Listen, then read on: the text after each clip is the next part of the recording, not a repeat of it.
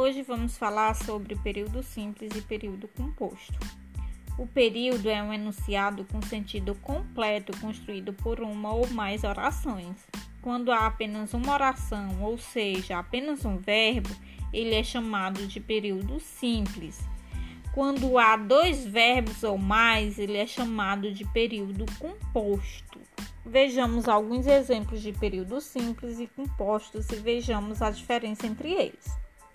Os dias de verão são muito quentes. Há nesse enunciado apenas uma oração, ou seja, um período simples. Acorda, Dona Maria. Há nesse enunciado também apenas um verbo, ou seja, uma oração, então é um período simples. Não sei quantos exercícios havia na prova há nesse enunciado dois verbos, ou seja, duas orações, então é um período composto. O período composto é aquele construído, né, constituído por mais de uma oração. E ele pode ser composto por coordenação, quando as orações se ligam pelo sentido, mas não existe dependência sintática entre elas essas orações coordenadas subdividem-se em assindéticas e sindéticas. Assindéticas é quando são, não são introduzidas por conjunção. Exemplo: trabalhou, sempre irá trabalhar. Aí não existe a ligação por conjunções. Então não são introduzidas por conjunção. Por isso que é a sindética sindéticas são introduzidas por conjunção. E aí, esse tipo de, de conjunção se subdivide em aditivas, adversativas, alternativa, conclusiva e explicativa. No período composto por, por subordinação, existe pelo menos uma oração principal e uma subordinada a oração principal é sempre incompleta, ou seja, alguma função sintática está faltando. Já as orações subordinadas desempenham a função sintática que falta na principal, que pode ser o objeto direto, indireto, sujeito, predicativo, complemento nominal e etc. Exemplo: o rapaz gostava de que todos olhassem para ele. A oração principal aí, o rapaz gostava. A oração subordinada de que todos olhassem para ele. A oração principal está incompleta, pois falta o objeto indireto para o verbo gostar. Sendo assim, a oração subordinada desempenha a função de objeto indireto da oração principal.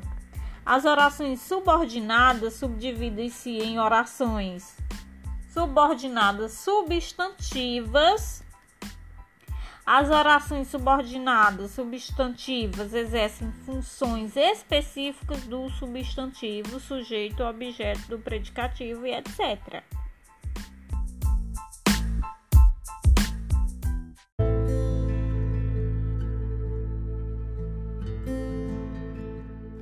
O Amor Acaba, Paulo Mendes Campos. Leitura da professora Marta Lúcia. Sim, o amor acaba. Onde? Quando? Como? No Mesquina, por exemplo, num domingo de lua nova, depois de teatro e silêncio.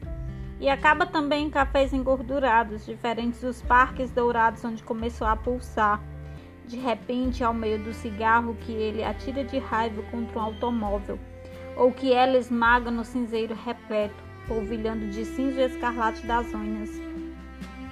Na alcidez da aurora tropical, depois de uma noite voltada, a última alegria que não veio.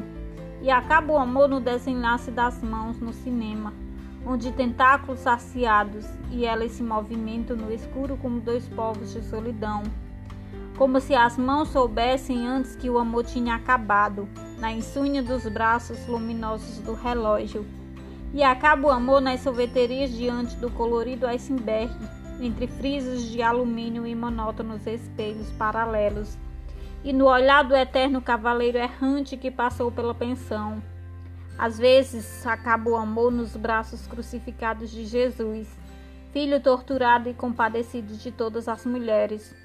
No elevador, mecanicamente, como se lhe faltasse energia. No andar diferente da irmã dentro da casa, o amor pode acabar. Na epifania da pretensão ridícula dos bigodes, nas ligas, nas cintas, nos brincos e nas silabadas femininas. Quando a alma se habita às províncias empoeiradas da Ásia, onde o amor pode ser outra coisa, o amor pode acabar. No telefone, onde tantas vezes o amor começa, o amor acaba. Na compulsão da simplicidade, simplesmente. No sábado, depois de três goles mornos de gin à beira da piscina. No filho, tantas vezes semeado, às vezes vingado por alguns dias, mas não floresceu abrindo parágrafos de ódio inexplicável entre o pólen e o gineceu de duas flores. Em apartamentos refrigerados, atapetados, aturdidos de delicadezas, onde há mais encanto que desejo, e o amor acaba na simples poeira que vertem os crepúsculos, caindo imperceptível no beijo de Ivim. E em salas esmaltadas com sangue, suor e desespero, nos roteiros do tédio para o tédio, na barca, no trem, no ônibus, ida e volta de nada para nada. Em cavernas de salas e quartos conjugados, o amor acaba. Em Brasília, o amor pode virar pó. No Rio, frivolidade. Em Belo Horizonte, remorso. Em São Paulo, dinheiro. Uma carta que chegou depois, o amor acaba. Uma carta que chegou antes e o amor acaba. Na descontrolada fantasia da libido, às vezes acaba na mesma música que começou, com o mesmo drink, diante dos mesmos cisnes. E muitas vezes acaba em ouro e diamante, dispensado entre astros, e acaba nas encruzilhadas de Paris, Londres, Nova York, no coração que se dilata e quebra, e o médico sente-se prestável para o amor. E acaba no longo periplo, tocando em todos os portos, até se desfazer em mares gelados, e acaba depois que se viu a bruma que cobre o mundo. Na janela que se abre, na janela que se fecha. Às vezes não acaba e é simplesmente esquecido como espelho de bolsa, que permanece reverberando sem razão, até que alguém humilde o carregue consigo. Às vezes o amor acaba como se fosse melhor nunca ter existido.